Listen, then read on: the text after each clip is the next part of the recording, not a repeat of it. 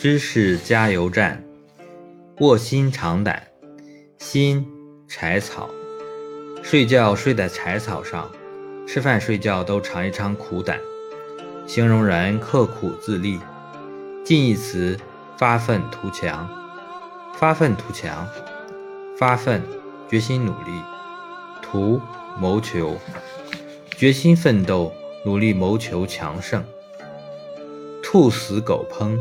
鸟尽弓藏，指帝王建立基业后，杀害一同打天下的功臣，比喻事情成功之后，把曾经出过力的人一脚踢开。勾践复国后，决定重赏大功臣范蠡，将他封为上将军。但范蠡觉得勾践是一个只能同患难而不可共富贵的人，就拒绝封赏。过隐居生活去了。范蠡走到齐国时，命人送了一封信给文种，信中写道：“飞鸟尽，良弓藏；狡兔死，走狗烹。”意思是说，飞鸟射尽了，弓箭就会被藏起来，再也不用了；兔子打死了，跑得再快的猎狗也会被主人杀了吃掉。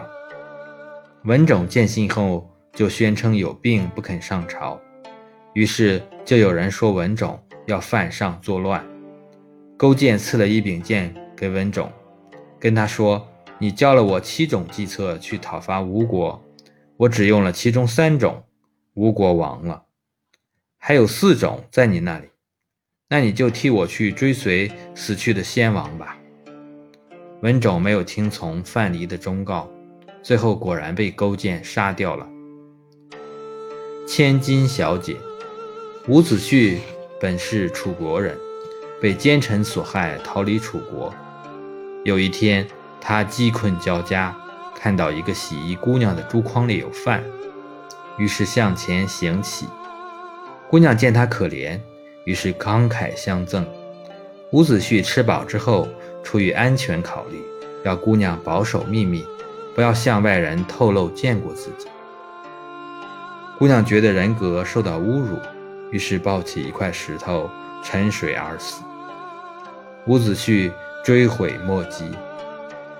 后来，伍子胥率领吴国军队大败楚国，大仇得报之后，想要报恩，却找不到那位姑娘的家人和住所，于是就把千两黄金投入她当时沉水的地方。这就是千金小姐的由来。西史，西史是中国古代四大美女之首，原本是越国人。吴国消灭越国后，为了让吴王夫差沉湎于女色，不对越国赶尽杀绝，西史被勾践送与吴王夫差。夫差很高兴，果然日日笙歌，对国事不闻不问。后来勾践复仇，西史追随范蠡一头隐居去了。